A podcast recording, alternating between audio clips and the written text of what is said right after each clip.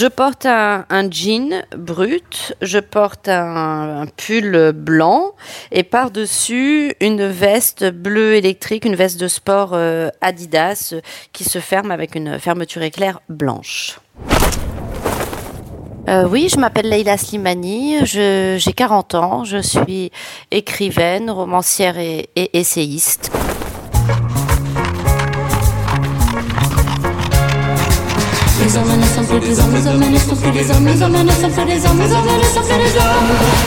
Habitude, le podcast du magazine L'étiquette. Mes parents euh, s'habillaient très bien, surtout ma mère. Ma mère euh, était, elle est toujours, mais elle était surtout à l'époque où j'étais enfant, elle était extrêmement élégante. Et d'ailleurs, elle était connue dans tout Rabat euh, pour son élégance. Euh, elle est très grande et, très mince, ce qui aidait quand même aussi beaucoup à trouver des, vêtements qui lui allaient bien. Euh, avant ma naissance, quand elle avait une vingtaine d'années, elle s'habillait de manière assez hippie, assez excentrique. Puis elle a toujours eu un don pour réussir à trouver des vêtements très beaux, très chics et, et pas forcément très chers. Elle avait, elle arrivait à trouver des, des boutiques qui vendaient des choses euh, euh, vintage ou parfois de la seconde main. Et donc, euh, elle avait des vêtements extrêmement beaux. Et puis, à l'époque où moi j'étais enfant, elle s'habillait de manière un petit peu plus chic. Elle allait en, tailleur à, à la clinique où elle travaillait. Elle portait des tailleurs euh, très chic et puis mes parents sortaient beaucoup donc elle avait aussi des, des robes du soir magnifiques. Je me souviens qu'elle avait des robes à laïa, elle avait une robe de velours noir avec un nœud que, que j'adorais. Euh, donc voilà, elle s'habillait très bien et puis elle choisissait les habits de mon père. Tous les matins, elle euh, choisissait le costume, la chemise, la cravate qui allait avec. Euh, je pense que c'était dû euh, en grande partie à une forme de paresse de mon père qui lui déléguait ce, ce travail-là et donc du coup il était habillé par elle et puis plus tard, quand il a perdu son travail, bah du coup, il s'habillait plus beaucoup, mais c'est un homme en tout cas qui a jamais traîné en jogging à la maison, même au chômage. Il faisait toujours l'effort de, de s'habiller, euh, de se raser. Euh, et comme il était golfeur, il portait souvent des, des vêtements euh, qui sont un peu associés à la pratique de ce sport. Moi, j'aimais pas du tout la façon dont on nous habillait. Bon, on habitait à, Rabat et à Rabat dans les années 80-90, euh, du fait de la situation économique, c'était un pays qui était encore très fermé économiquement, donc il n'y avait pas du tout de marques euh, étrangères et il y avait très très peu de boutiques. Donc il y avait peut-être dans la ville de Rabat deux magasins, deux ou trois magasins où on pouvait aller pour euh, acheter des vêtements et le choix vraiment n'était pas très, enfin était très limité. Donc je portais des vêtements qui en général ne me plaisaient pas beaucoup dans des matières que je n'aimais pas beaucoup. Et puis ma mère était obsédée par l'idée qu'on attrape froid dans un pays où franchement il faisait pas très froid. Donc euh, dans l'hiver marocain et le printemps marocain, on avait des soupules en, laine qui grattaient, des collants en laine, une énorme doudoune et on passait nos journées à, transpirer dans ces vêtements beaucoup trop chauds. Donc j'ai pas un souvenir forcément merveilleux, mais ma mère nous ramenait aussi parfois des vêtements de de l'étranger quand elle partait pour ses, les congrès de, de médecine. Elle voyageait pas mal, donc elle nous ramenait souvent des robes à smock et je me souviens que ma petite sœur et moi, on était toujours habillés pareil. Alors moi en bleu, elle en rose, dans des robes à smock pareil. Et puis ma grand-mère aussi, voilà, nous a acheté euh, ce genre de de robes un peu traditionnelles, enfin assez classiques, euh, qui étaient pas très très rigolotes.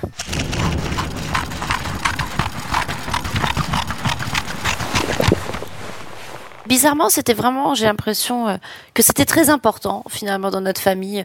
Bon, d'abord, on est une famille de femmes. Enfin, les femmes ont toujours joué euh, les rôles principaux dans ma famille. Donc, ma mère, elle avait, il y avait une pièce dans la maison où elle, euh, où elle avait entreposé, elle avait rangé tous les vêtements qu'elle avait gardés, qu'elle portait plus, mais qu'elle avait gardés de, de ses 20 ans, de ses 30 ans. Et avec ces vêtements-là, mes sœurs et moi, on jouait aux dames, on se déguisait. Et, et ces robes-là, ces vestes-là, mais j'en ai un souvenir d'une précision absolument incroyable. D'abord, je les trouvais très très belles, et puis j'avais l'impression dès que je les enfilais de, de, me métamorphoser complètement, de devenir une adulte, de devenir un personnage, et puis de renouer aussi avec euh, une mère que j'avais pas connue, de, de pouvoir imaginer ce que ça avait été euh, ma mère euh, quand elle avait 20 ans. Donc ces vêtements-là, il y en a quelques-uns que j'ai pu garder, que j'ai encore avec moi. J'ai un, un vieux pantalon Yves Saint Laurent des années 70 J'ai un jean de ma mère, j'ai quelques vêtements comme ça qui ont, euh, je sais pas, 60 ans parfois, donc c'est assez assez incroyable. Et puis j'avais une tante aussi qui avait une, une boutique dans Rabat, qui avait une boutique d'accessoires et puis de vêtements.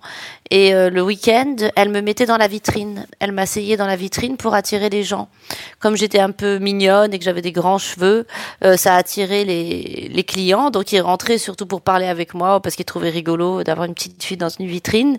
Et donc je passais mes après-midi à, regarder ça, les femmes qui essayaient les, vêtements. Et puis j'admirais aussi beaucoup les vêtements de ma tante. Elle m'en a donné. Elle portait toujours des talons euh, aiguilles, des stilettos. C'était la seule de ma famille à porter toujours des talons aiguilles. Et ça, euh, je trouvais ça incroyable. Et elle avait toujours des chaussures assorties à son sac et à son manteau.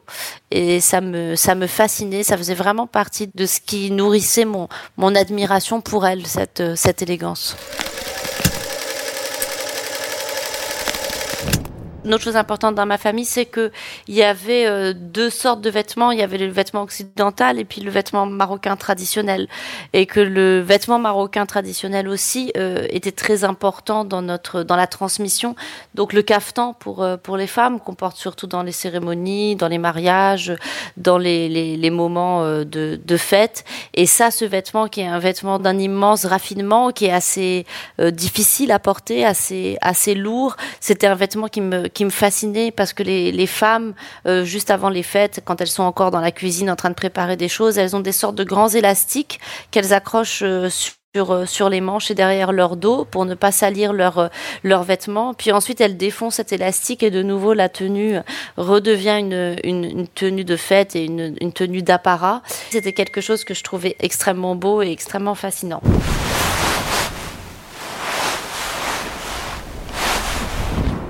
Déjà, quand j'étais adolescente, vers l'âge de, je sais pas, 15-16 ans, j'étais très attirée par un groupe de filles de mon école qui était assez populaire et puis qui avait une façon de s'habiller que je trouvais géniale. Alors, elles portaient, euh, à l'époque, donc c'est, on est dans les années 90, les Spice Girls sont euh, genre euh, les idoles de, de, la jeunesse. Donc, on portait des sortes de, de baskets à talons compensés assez horrible quand j'y pense, des leggings et puis elle portait des petits bonnets en, laine, elle se maquillait vachement, je trouvais qu'elles étaient vraiment géniales. Et donc je sais pas comment mais j'ai réussi à négocier avec mes parents de me faire apporter de, de France ces fameuses chaussures, c'était des chaussures noires, une sorte de basket avec des énormes talons compensés, c'était vraiment très très laid mais je les ai adoré. Et à cette époque-là, voilà, pour devenir copine avec euh, cette bande de filles, j'ai commencé à m'habiller un peu comme elle et puis à, cacher des tubes de rouge à lèvres aussi dans dans mon sac pour me, me maquiller à l'entrée de à l'entrée du collège. Donc ça, c'est les premiers vêtements que j'ai pu un peu choisir, mais c'est vraiment en arrivant à Paris que que j'ai pu commencer à m'acheter des vêtements que je choisissais moi toute seule.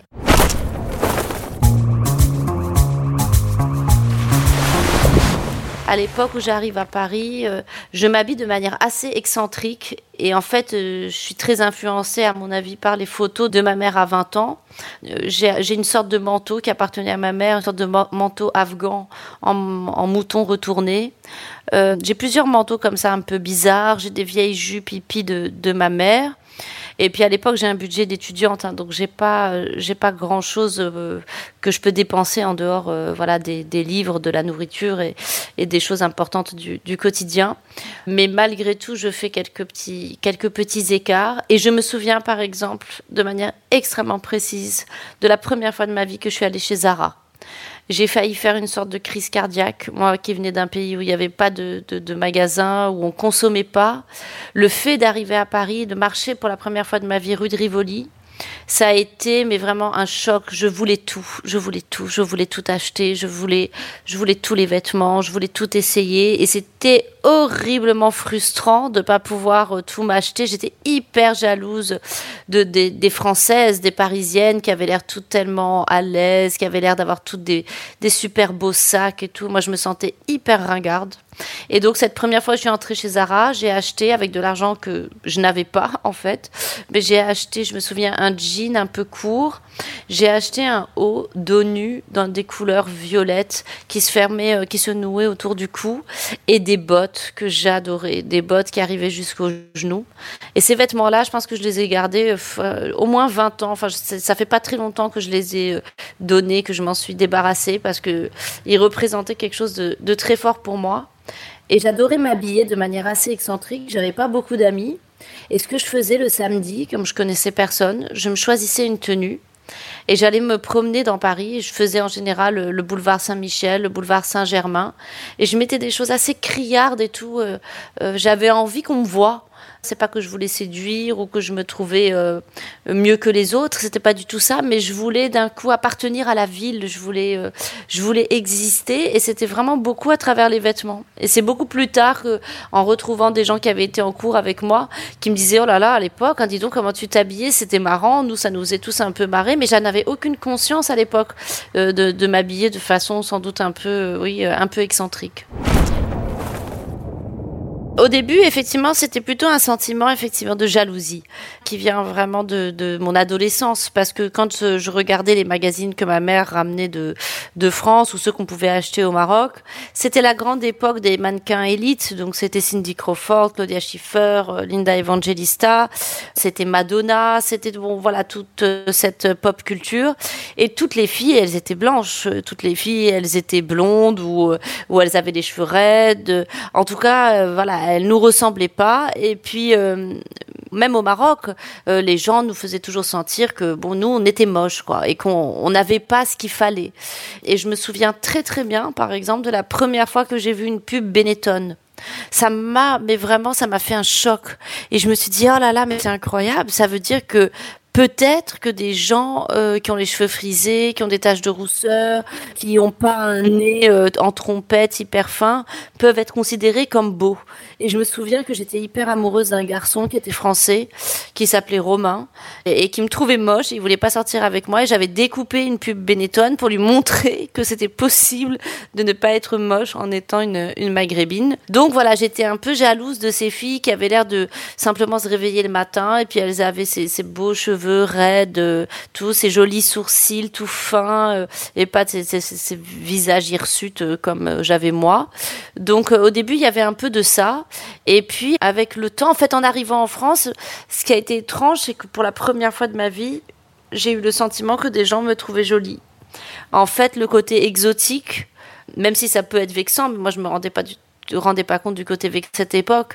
Mais en fait, le fait d'être différente faisait que je, je pouvais attirer des regards que j'attirais pas du tout au Maroc où j'étais vraiment considérée comme moche.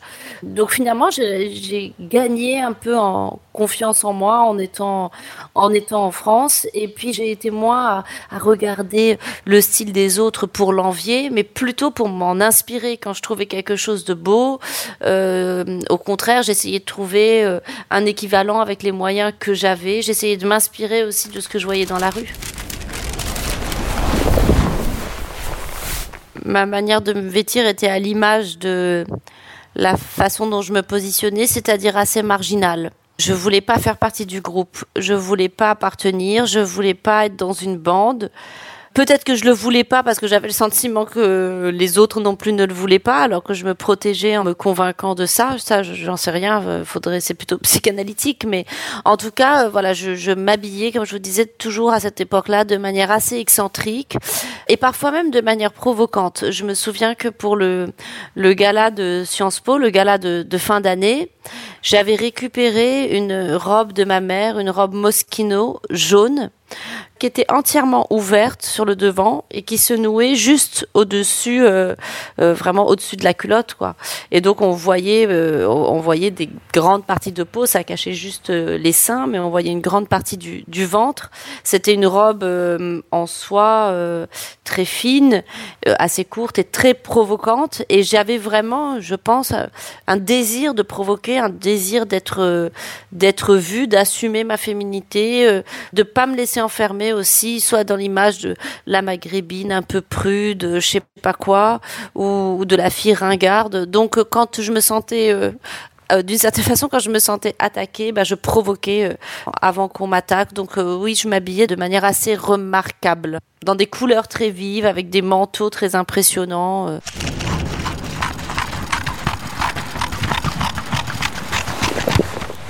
J'ai commencé le théâtre quand j'étais en troisième et j'en ai fait jusque jusqu'en terminale et j'adorais j'adorais m'investir dans dans la question des costumes. On faisait avec ce qu'on avait, c'est-à-dire pas grand chose, mais on allait avec euh, ma mère acheter des tissus au marché. Ça aussi, c'est quelque chose que j'ai toujours fait tous les week-ends. On allait avec ma mère acheter des tissus au marché. Puis avec ces tissus, on faisait des robes, on faisait des, des kimonos, on faisait des costumes de théâtre, on faisait des déguisements pour des fêtes. C'est quelque chose aussi qui vient de la, culture marocaine. Ce goût de, de faire, de faire soi-même, ce goût de l'artisanat. On achète euh, une belle ceinture, euh, on va voir un brodeur et on fait des, avec un bout de tissu, on peut réussir à faire des choses vraiment magnifiques. J'aime beaucoup la, la, métamorphose. Et cette métamorphose, je pense qu'elle me vient, ou ce goût de la métamorphose, il me vient aussi de, de ma mère euh, et des femmes que, que j'ai connues dans mon enfance. Quand on est une petite fille et qu'on voit sa mère rentrer après euh, une journée de travail, surtout ma mère, euh, médecin, elle portait une, une blouse blanche, donc je la voyais comme ça avec sa blouse blanche. Elle rentrait du travail, elle prenait une douche, elle se maquillait, elle mettait une robe du soir, elle mettait des bijoux, du parfum, et puis c'était vraiment une autre femme. Et je pense que les femmes, plus encore que les hommes, elles ont vraiment ce sens de la métamorphose. On peut en une journée être plusieurs femmes à la fois à travers le costume. Pour les hommes, je pense que c'est moins moins évident, peut-être moins, moins drôle, surtout à cette époque, encore qu'aujourd'hui, il y a plus de liberté dans la façon de, s'habiller, mais dans les années 80, dans un pays comme le Maroc, euh, il n'y avait pas énormément de choix. Pour moi, ça allait aussi avec l'expression d'une forme de féminité, le fait de pouvoir me, me métamorphoser comme ça, c'était une liberté, une des rares libertés qui était donnée aux, aux femmes, c'était de pouvoir ne pas être tout le temps la même.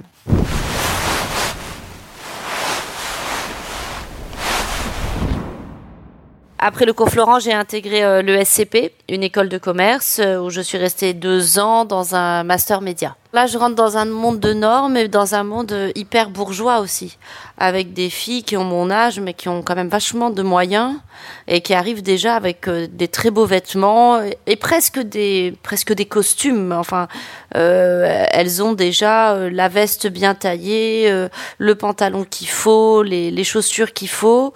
Euh, mais à cette époque-là, je rencontre une fille qui devient un drame ma meilleure amie, qui est italienne, qui est romaine et qui est même. On se retrouve dans ce master toutes les deux.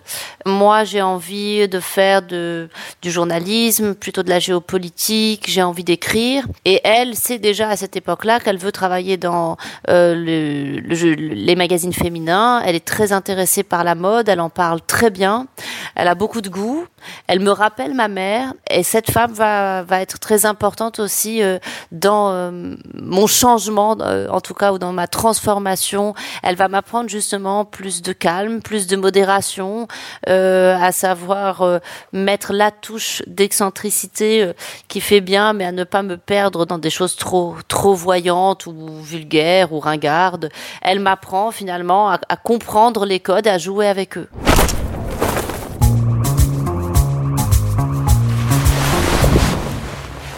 Je suis très sensible à la façon dont s'habillent les gens, pas du tout pour euh, le, juger de manière euh, esthétique, mais pour tout ce que ça raconte sur une personne.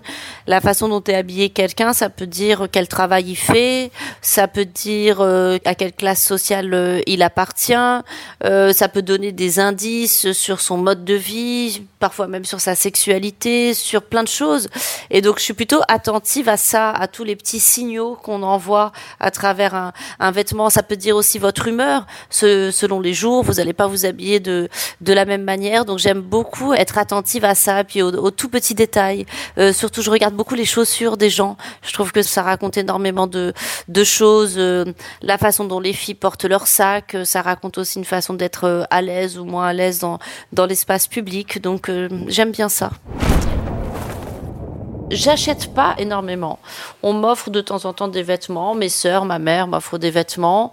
De temps en temps, euh, je m'achète vraiment une pièce euh, dont j'ai très envie ou dont j'ai besoin. Mais euh, aujourd'hui, je fais beaucoup avec le dressing que j'ai. J'ai une sorte de scrupule maintenant à acheter en me disant, tu as tellement de choses, c'est honteux. Tu mets que la moitié de ce que tu as dans ton placard. Donc j'essaie de m'obliger à porter ce que j'ai plutôt que d'acheter des choses que peut-être je ne mettrai que une ou deux fois. Il y a beaucoup trop.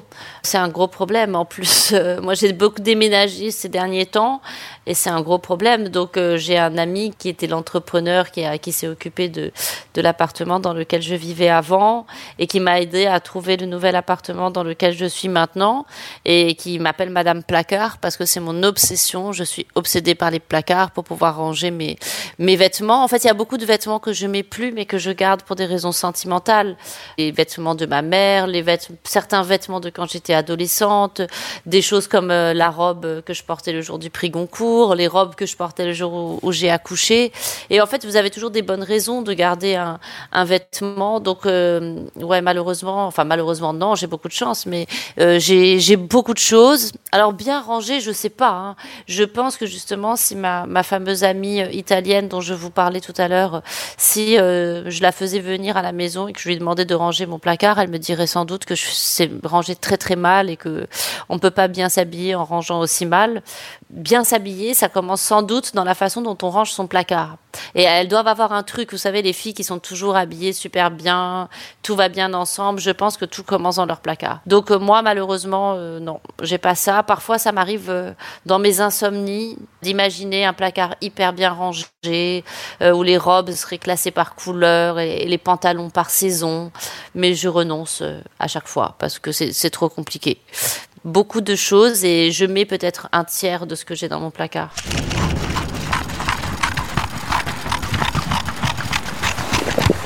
Je fais des listes de vêtements que j'aimerais acheter. Je fais aussi euh, des listes de tenues que j'ai portées où je me dis tiens ça c'était bien. Euh, ça soit ça m'allait bien soit j'étais c'était confortable. Euh, par exemple pour certaines rencontres littéraires je me dis ah bah tiens ça ça passe bien. Donc je fais des listes de ces tenues. Euh, j'accorde énormément d'importance euh, aux chaussettes. Parce que pour un écrivain les chaussettes c'est hyper important. Quand vous faites une rencontre littéraire en fait la première chose que voient les gens c'est vos pieds les gens qui sont assis dans la salle, ils regardent énormément vos chaussures et vos chaussettes. Et ça, c'est un truc dont je me suis rendu compte. Donc, je mets souvent des chaussettes à paillettes et des chaussures un peu excentriques. Comme ça, quand vous dites des choses pas très intéressantes, eh ben, les gens regardent vos chaussures et ça, ça marche très, très bien. Donc voilà, je fais des listes de trucs comme ça. Mais je fais des listes tout le temps, mais c'est atroce. Je fais des listes sur le fait que je dois faire des listes. Je vais même pas en parler tellement ça m'angoisse, quoi. Et là, devant moi, j'ai trois cahiers de listes. C'est l'enfer.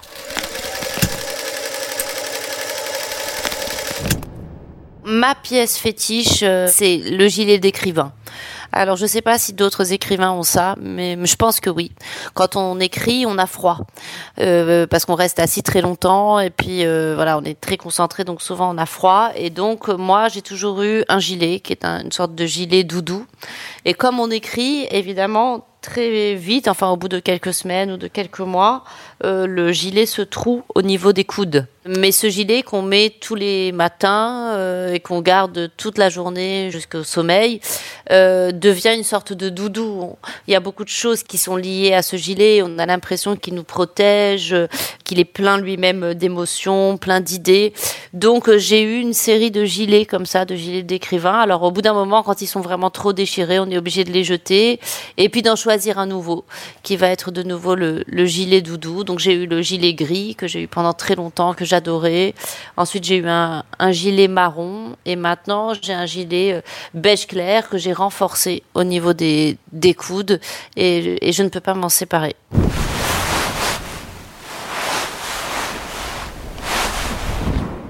Je vais vous avouer quelque chose, la plupart du temps, je les vole.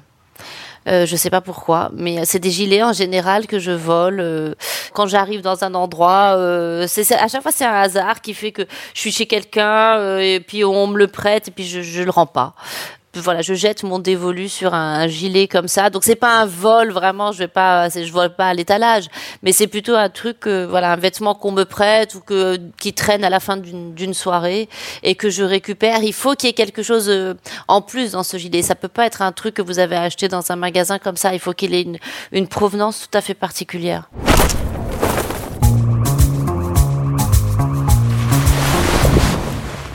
Si j'écris, en, vérité, euh, je m'habille pas. Je vais être tout à fait honnête. Si j'écris, je reste en pyjama minimum jusqu'à 16 heures. Et puis à 16 heures, euh, assez minablement, parce que j'ai pas envie que mes enfants aient une image euh, dégueulasse de leur mère. Je prends une douche et je m'habille. Et là, en général, voilà, j'enfile un jean et un t-shirt parce que j'ai pas beaucoup de courage. J'ai une idée extrêmement précise de la façon dont sont habillés mes personnages. Dans mon dernier roman, euh, Regardez-nous danser, qui se passe à la fin des années 60, évidemment le vêtement est très très important parce que le vêtement est un symbole et un vecteur générationnel. Dans la fin des années 60, les gens de 20 ans au Maroc euh, portent des pantalons pattes d'éléphant, portent des chemises à des chemises, vous savez, avec ces cols euh, extrêmement, extrêmement larges. Les filles euh, portent des mini-jupes, portent des vestes en, vinyle euh, orange ou, ou, noir brillant. Donc le, vêtement était extrêmement important et à, l'inverse, les masses ouvrières, les masses paysannes, tous ceux qui sont maintenus à l'écart du développement de la modernité sont aussi cantonnés aux vêtements traditionnels.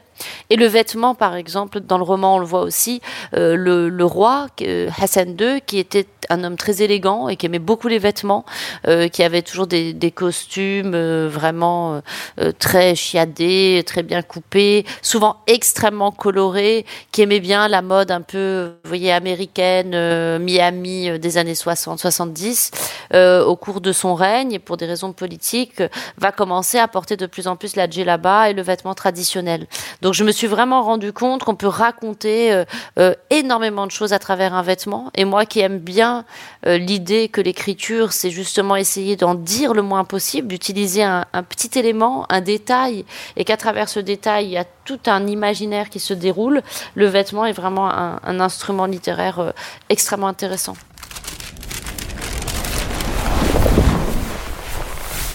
Moi, j'habite à Lisbonne, qui est une ville assez assez cool. Les gens sont cool, s'habillent pas. Euh, c'est pas du tout Paris. Il n'y a pas ce côté. Euh, je sors dans la rue presque pour euh, montrer comme je suis beau et comme je suis élégant et chic. Donc il y a un côté très détendu, très décontracté. Donc depuis que j'habite à Lisbonne, je m'habille de manière beaucoup plus simple. souvent souvent en jean avec un un joli pull et une paire de baskets évidemment parce que Lisbonne étant une ville avec beaucoup beaucoup beaucoup de relief et des pavés très glissants. Euh, j'ai rangé tous mes talons dans un placard que je n'ai pas ouvert depuis que je suis installée ici.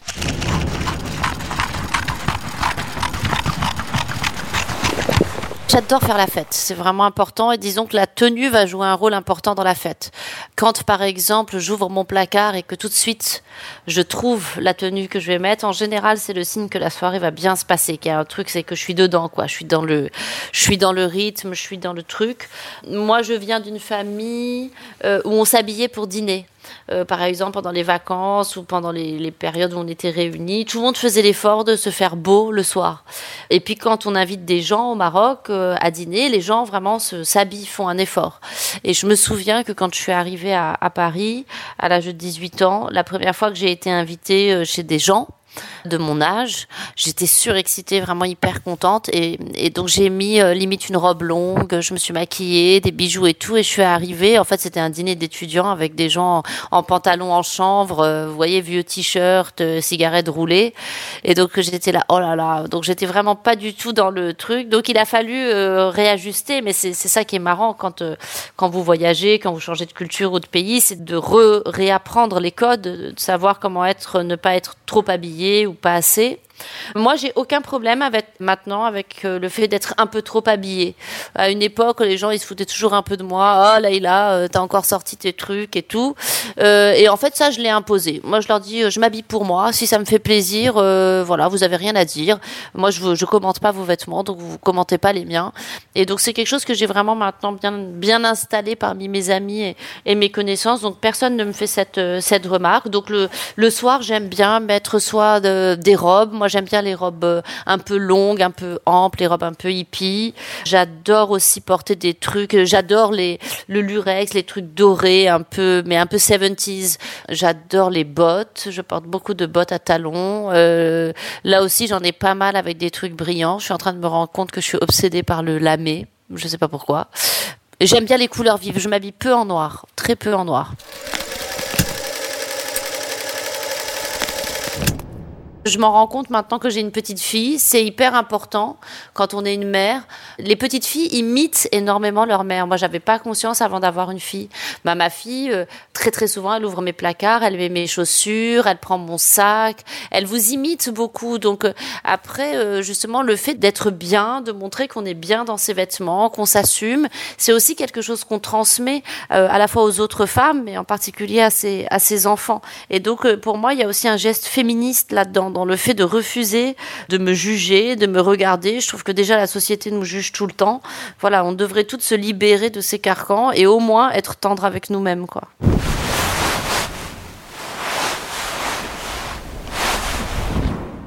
For me, myself and I. Je m'habille pour moi. Voilà, je m'habille pour moi et je me suis toujours habillée pour moi, même quand j'étais petite. Voilà, l'après-midi, euh, je mettais les vêtements de ma mère, je me maquillais et j'étais très bien moi-même toute seule. Et ça m'arrive hein, chez moi euh, l'après-midi, je suis en train d'écrire, je m'ennuie, je me déguise et je le fais pour moi. Voilà. Et si les gens sont pas contents, bah, c'est pareil. C'est marrant, c'est comme si le vêtement était une sorte de bulle.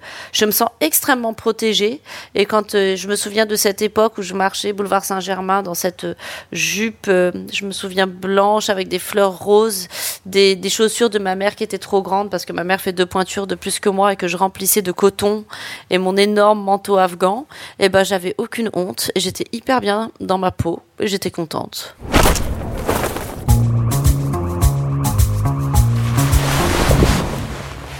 Je garderai mon gilet. Honnêtement, euh, ils peuvent tout prendre. hein. Ils peuvent tout prendre, il n'y a pas de problème. C'est pas les vêtements, euh, en, en termes d'objets, c'est pas les vêtements auxquels je tiens le plus. Si on me volait mes carnets ou si on me volait mes stylos fétiches, ça, ça m'embêterait beaucoup. Ou mes livres. Mais mes vêtements, bon. Les vêtements, c'est fait pour disparaître. Il y a des vêtements qui disparaissent d'ailleurs et on sait, on sait pas du tout où ils sont. Et puis, comme beaucoup de gens qui voyagent beaucoup, on sait ce que c'est le vêtement oublié, euh, voilà, au- dans un dans un lit de, dans une chambre d'hôtel ou ou le gilet perdu dans un train. Bon, ça, ça m'est arrivé tellement de fois que maintenant, euh, je ne m'attache plus à grand chose.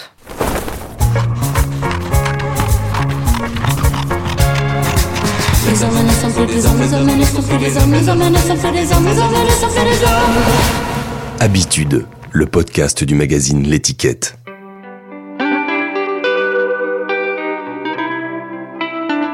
Bah, ça ressemble à ce que je porte quand je travaille. Voilà. Alors, euh, qu'est-ce que je pourrais dire? Bah, il y a de la superposition. hein, Il y a de la superposition. Je sais pas, est-ce qu'il fait, il fait froid chez vous? Que je vois un t-shirt, un autre t-shirt et un, et un pull. Ok. Il y a du mocassin à gland. Ouais. D'accord. Alors le mocassin, pourquoi pas aussi? Euh, mais alors moi, ce genre de mocassin, je le porterais avec un pantalon un petit peu plus court, voilà, pour lui donner un peu plus de légèreté, quoi. Mais j'aime beaucoup la couleur du, du sweat. J'adore les sweats à capuche. Je suis d'ailleurs à, la recherche d'un sweat à capuche. Si vous en voyez un qui traîne, peut-être que j'en volerai un. Que dire d'autre Euh, Voilà, il y a de la chaussette dans le mocassin. Ah, ça, ça ne m'a pas échappé. Voilà, de la chaussette beige. Non, mais écoutez, euh, c'est très bien, ça m'a l'air confortable.